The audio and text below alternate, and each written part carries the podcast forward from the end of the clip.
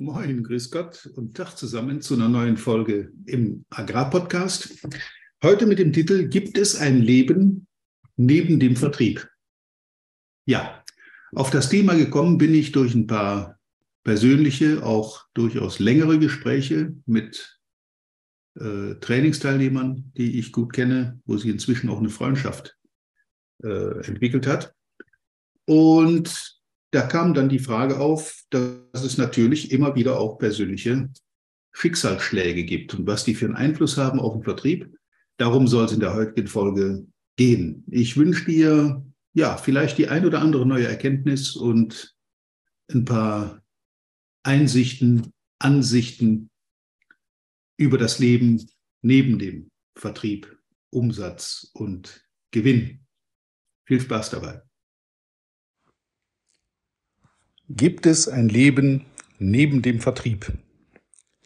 Was für eine dämliche Frage, wird der ein oder andere jetzt denken.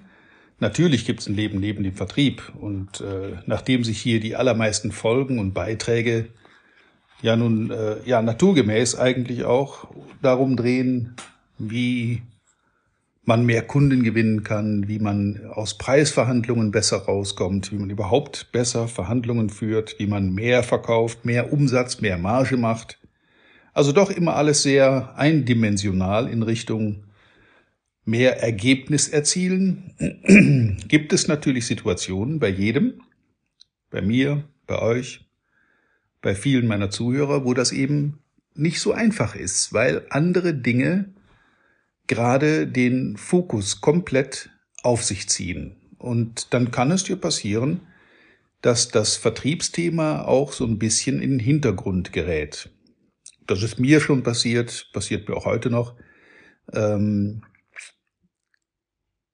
wobei ich damit nicht sagen will, und das hatte ich auch in einigen Folgen schon mal äh, bemerkt, dass wenn man den Vertrieb lebt, wenn man also in diesem Thema wirklich drinsteckt und das auch mit, mit Leidenschaft, mit Leben erfüllt, auch mit Liebe macht, dann bist du eigentlich immer als Vertriebler unterwegs. Zurzeit läuft wieder die IGW, die Internationale Grüne Woche in Berlin. Ich kenne viele, die da sind. Ich bin da nicht hingefahren, weil ich andere Dinge im Moment äh, haben bei mir Priorität. Aber das ist natürlich auch eine Gelegenheit, so eine Messe und nicht nur die, sondern auch alle anderen Messen, wie zum Beispiel, was weiß ich, Eurotier, Agritechnica, Unternehmertage Münster und viele, viele andere Messen, die jetzt hier nicht speziell genannt werden, die man mehr oder weniger privat aus Interesse, aus Neugier besucht und dann eben doch auf so einer Messe den ganzen Tag im Vertriebsmodus unterwegs ist. Immer auf der, auf der Suche, auf der Jagd nach irgendwie neuen Chancen, neuen Kontakten, neuen Vernetzungen, die dann wieder zu mehr Geschäft in der Folge führen. Darum soll es aber heute nicht gehen, denn ich hatte gerade zwei intensive, auch längere Gespräche mit zwei mir sehr gut bekannten Leuten im Außendienst, die ich aus dem Training kenne, aber auch privat. Und die sind beide jetzt gerade gebeutelt durch ein paar private, persönliche Schicksalsschläge. In dem einen Fall ein krankes Kind, in dem anderen Fall eine Trennung. Und ich glaube, gerade dieses Thema ist ähm, bei mir gut aufgehoben, weil ich mich damit recht gut auskenne. Da, bringt die Erfahrung von 60 Lebensjahren und vielen Beziehungen dann schon so ein bisschen auch äh, mehr Ruhe rein in das Thema.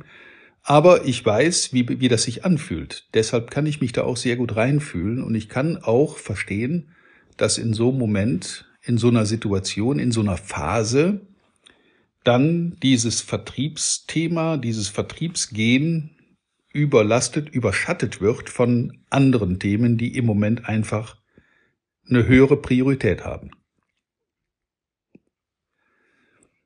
Wie kann man jetzt damit umgehen? Ich meine, solche Dinge treffen jeden von uns. Jeder ist früher oder später mal fällig.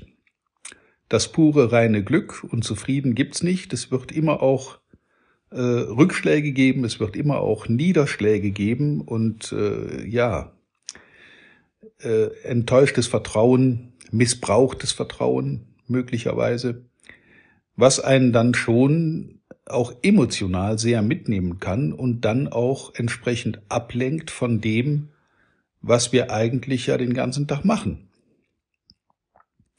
Jetzt ist es gut, wenn du in solchen Situationen bei einer Firma arbeitest, die äh, sozial nicht nur irgendwo auf dem Plakat stehen hat, sondern das auch lebt.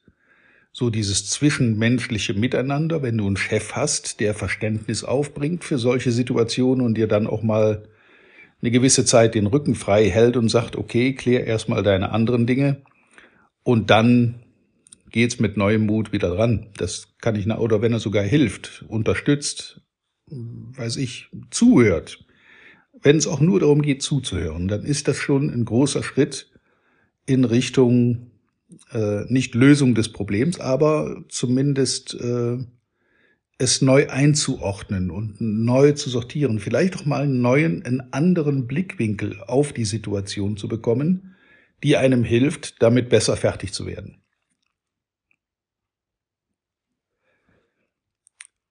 Und ich finde dieses Thema deshalb so wichtig, weil es eben, weil unser Leben, wie der Titel ja sagt, nicht nur aus Vertrieb besteht, sondern im Normalfall zu je einem Drittel aus Arbeit, aus Freizeit und Familie und aus Bett, Strich, Schlafen.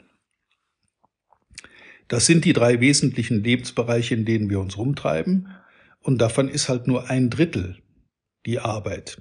Ein weiteres Drittel ist Familie, Freunde, soziales Umfeld, Freizeit, Hobby, Entspannung, Vergnügen, was weiß ich. Und ein weiteres Drittel verbringst du halt im Bett. Und wenn man das dementsprechend gewichtet, dann muss man sich vor Augen halten, dass all diese drei Bereiche, alle drei, in etwa gleichwertig nebeneinander stehen.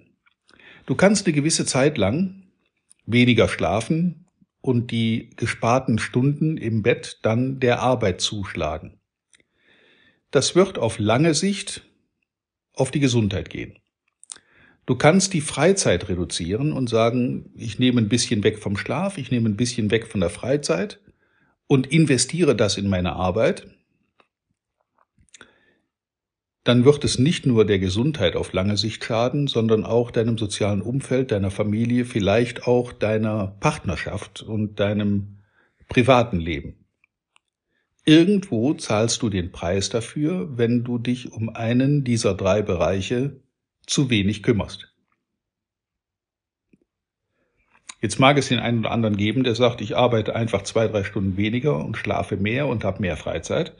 Dann wird sich das vermutlich langfristig in deiner Arbeits, in Arbeitsstelle mit deiner Arbeit aus, äh, ausgleichen. Und dann wirst du eben dort die Probleme kriegen. Es ist also wichtig, gerade in jungen Jahren so ein bisschen auch das, die, diese, diese drei Bereiche gleichberechtigt im Blick zu halten. Und glaub mir eins, ich weiß, wovon ich rede in jungen Jahren gab es für mich weder Anfang noch Ende, weder Feierabend noch morgens Beginn. Das ging eigentlich rund um die Uhr immer weiter. Ich kann mich sehr gut erinnern, dass ich in der Kontraktsaison mal abends um halb elf oder elf bei, einem, bei meinem letzten Kunden vom Hof gefahren bin, bei dem ich ungefähr anderthalb Stunden gewesen bin. Es ging um einen größeren Auftrag. Einer meiner allergrößten Kunden für Milchviehfutterkontrakt. Und da war ich anderthalb Stunden, war sogar zum Abendessen eingeladen. Also in, insgesamt eine unglaublich runde Sache. Wir haben noch ein Bier miteinander genommen, nachdem alles dann vom Tisch war. Und alles war eigentlich toll. Und dann bin ich von da aus Richtung nach Hause gestartet und habe mich bei der Rückfahrt von da nach Hause, das war so 20 Minuten, vielleicht 30 Minuten Fahrt, gefragt, wenn du jetzt diesen Termin entsprechend gekürzt hättest, dann hättest du noch ein oder sogar zwei weitere Termine mit anderen Kunden noch dazu nehmen können. Im Rückblick kann ich sagen, wenn dir solche Gedanken kommen, abends um elf, stockfinstere Nacht, auf dem Weg nach Hause, Familie liegt längst im Bett und schläft, und du überlegst dann noch, ob du wirklich effizient und effektiv heute gearbeitet hast und ob du nicht noch zwei oder drei weitere Kunden hättest be besuchen können, dann läuft gerade etwas schief bei dir. Entweder ist deine Arbeits- und Zeit- und Organisationsplanung eine Katastrophe, was bei mir durchaus öfter schon mal der Fall war, oder du hast einen falschen Fokus. Okay, ich war Mitte 20, ich war leistungsfähig, mich hat da eigentlich nichts groß gestört. Ich konnte von morgens um vier bis nachts um drei im Silo stehen und Getreide annehmen. Das war alles kein Problem. Das geht eine gewisse Zeit, aber das kannst du nicht dauerhaft machen. Deshalb der Appell, auch da mal so ein bisschen drauf zu achten, dass die, die anderen Bereiche neben dem Vertrieb und neben der Arbeit nicht komplett aus dem Blickwinkel geraten. Wie gesagt, Saisongeschäft ist Saisongeschäft, dann muss man eben mal durchziehen und ein bisschen Gas geben und das Pedal mal bis zum Boden durchtreten. Aber es muss natürlich dann auch Ausgleichszeiten geben, wo es eben mal nicht so ist. Und wenn jetzt gerade so eine Situation wie in den beiden Fällen, die mir gerade noch sehr präsent sind, weil das, weil die Gespräche gerade stattgefunden haben äh, und das mir durchaus direkt eine Folge wert war, ähm, wenn du darauf setzen kannst, dass du bei einem seriösen, vernünftigen Unternehmen arbeitest, die dir dann auch den Rücken stärken und den Rücken frei halten, ein Kollegenkreis, der sagt, okay, du hast gerade eine schwierige Phase, ähm, wir übernehmen die eine oder andere drängende und dringende von deinen Aufgaben, die erledigen wir für dich mit. Dann kannst du dich glücklich schätzen. Dann ist das eine tolle Sache und auf so einen Kollegenkreis, auf so einen Arbeitgeber, auf so ein Unternehmen kannst du dann mit Sicherheit auch in Zukunft bauen. Und auf der anderen Seite baut natürlich so ein Unternehmen dann auch auf dich. Und zwar mit Recht und mit einer gewissen äh, Logik, dass es immer im Leben so ein bisschen Geben und Nehmen gibt. Und äh, das darf keine Einbahnstraße sein, weder in die eine noch in die andere Richtung. Und oft hilft es ja auch tatsächlich, wenn man in so einer Situation jemanden findet, mit dem man einfach mal reden kann, sich mal austauschen kann, vielleicht mal auch eine andere Blickrichtung auf die Situation äh, lenkt, die, die von außen betrachtet viel leichter zu finden ist, als wenn man selber in dieser verfahrenen Situation steckt dann macht es absolut Sinn, mit Leuten, denen du vertraust, mal auch ein längeres Gespräch zu führen. Und äh, ja, dann ist es auch wichtig, dass man so Leute hat und diese Leute kennt. Das kann ein Kollege sein, Freunde, das kann auch ein Geschäftspartner sein, mit dem du ein sehr äh, intensives Verhältnis hast, um sich einfach mal auszutauschen und im wahrsten Sinn des Wortes die Probleme einfach mal von der Leber zu reden. immer dran denken, es gibt ein Leben und sogar ein sehr lebenswertes Leben neben dem Vertrieb, äh, wobei das oft, und das kann ich aus meiner Sicht so berichten, vielfach ineinander übergeht. Viele meiner Kunden sind inzwischen Freunde, äh, relativ wenige Freunde sind inzwischen Kunde geworden, aber das ist auch eine andere Baustelle das ist vielleicht mal wieder ein extra Thema wert, sollte man Geschäfte mit Freunden machen. Wenn sich aus dem Geschäft eine Freundschaft entwickelt, ist das eine andere Baustelle, als wenn ich aus einer Freundschaft heraus ein Geschäft entwickle. Jetzt, wo ich gerade so drüber rede, fällt mir auf, da könnte man tatsächlich mal eine eigene Folge draus machen. Äh, jeder kennt sicher den Spruch, mach keine Geschäfte mit Freunden. Wenn aber die Freunde durch Geschäfte entstanden sind, finde ich das absolut äh, legitim und auch sehr vernünftig, mit diesen Leuten Geschäfte zu machen. Denn die allermeisten Geschäfte, die man macht, basieren auf Vertrauen. Manchmal wird man enttäuscht, manchmal überrascht, positiv überrascht. Und dann ist das natürlich eine Vertrauensbasis zwischen zwei Geschäftspartnern, die ganz, ganz viele Dinge extrem vereinfacht und entkompliziert. Aber ich merke gerade, ich bin schon wieder in der nächsten Folge oder in einer der nächsten Folgen. Ich werde mir das Thema mal notieren und aufgreifen für eine der nächsten Runden. Für heute soll es das mal gewesen sein.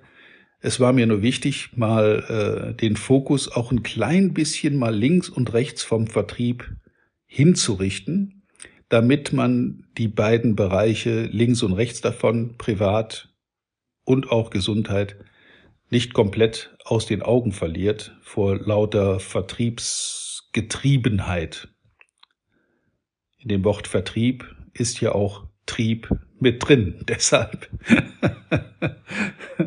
muss man das schon so ein bisschen für sich selbst auch im Auge halten und vernünftig einsortieren. Okay. Ich wünsche dir viel Spaß mit dem heute Gehörten, viel Erfolg bei der Umsetzung oder bei der genaueren Betrachtung bei sich selber und natürlich wie immer reiche Ernte.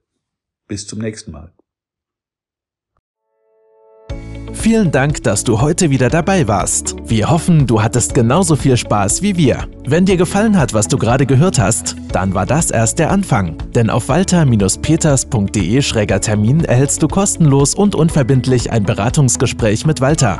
In diesem 30-minütigen, völlig kostenfreien Erstgespräch erarbeitet Walter mit dir einen Schritt-für-Schritt-Plan, den du direkt anwenden kannst. Du lernst zum Beispiel, wie du deinen Umsatz innerhalb weniger Wochen deutlich steigerst, wie du mehr Neukunden für dich gewinnst und deine Verkaufsgespräche erfolgreich abschließt. Da Walter immer nur eine begrenzte Zahl von Anfragen bearbeiten kann, warte nicht zu lange. Denn Fakt ist, wer weiterkommen will, braucht einen Experten. Walter hat mit über 40 Jahren im Vertrieb und 15 Jahren als Trainer schon zahlreichen erfolgreichen Unternehmen dabei geholfen, ihre Umsätze massiv zu steigern und Kundenverhandlungen deutlich zu vereinfachen. Wenn du also wissen willst, ob du für ein Erstgespräch in Frage kommst, geh auf walter-peters.de-termin und fülle das Formular aus. Bis zum nächsten Mal bei Erfolgreich im Agrarvertrieb, der Agrarpodcast. Wir wünschen dir reiche Ernte.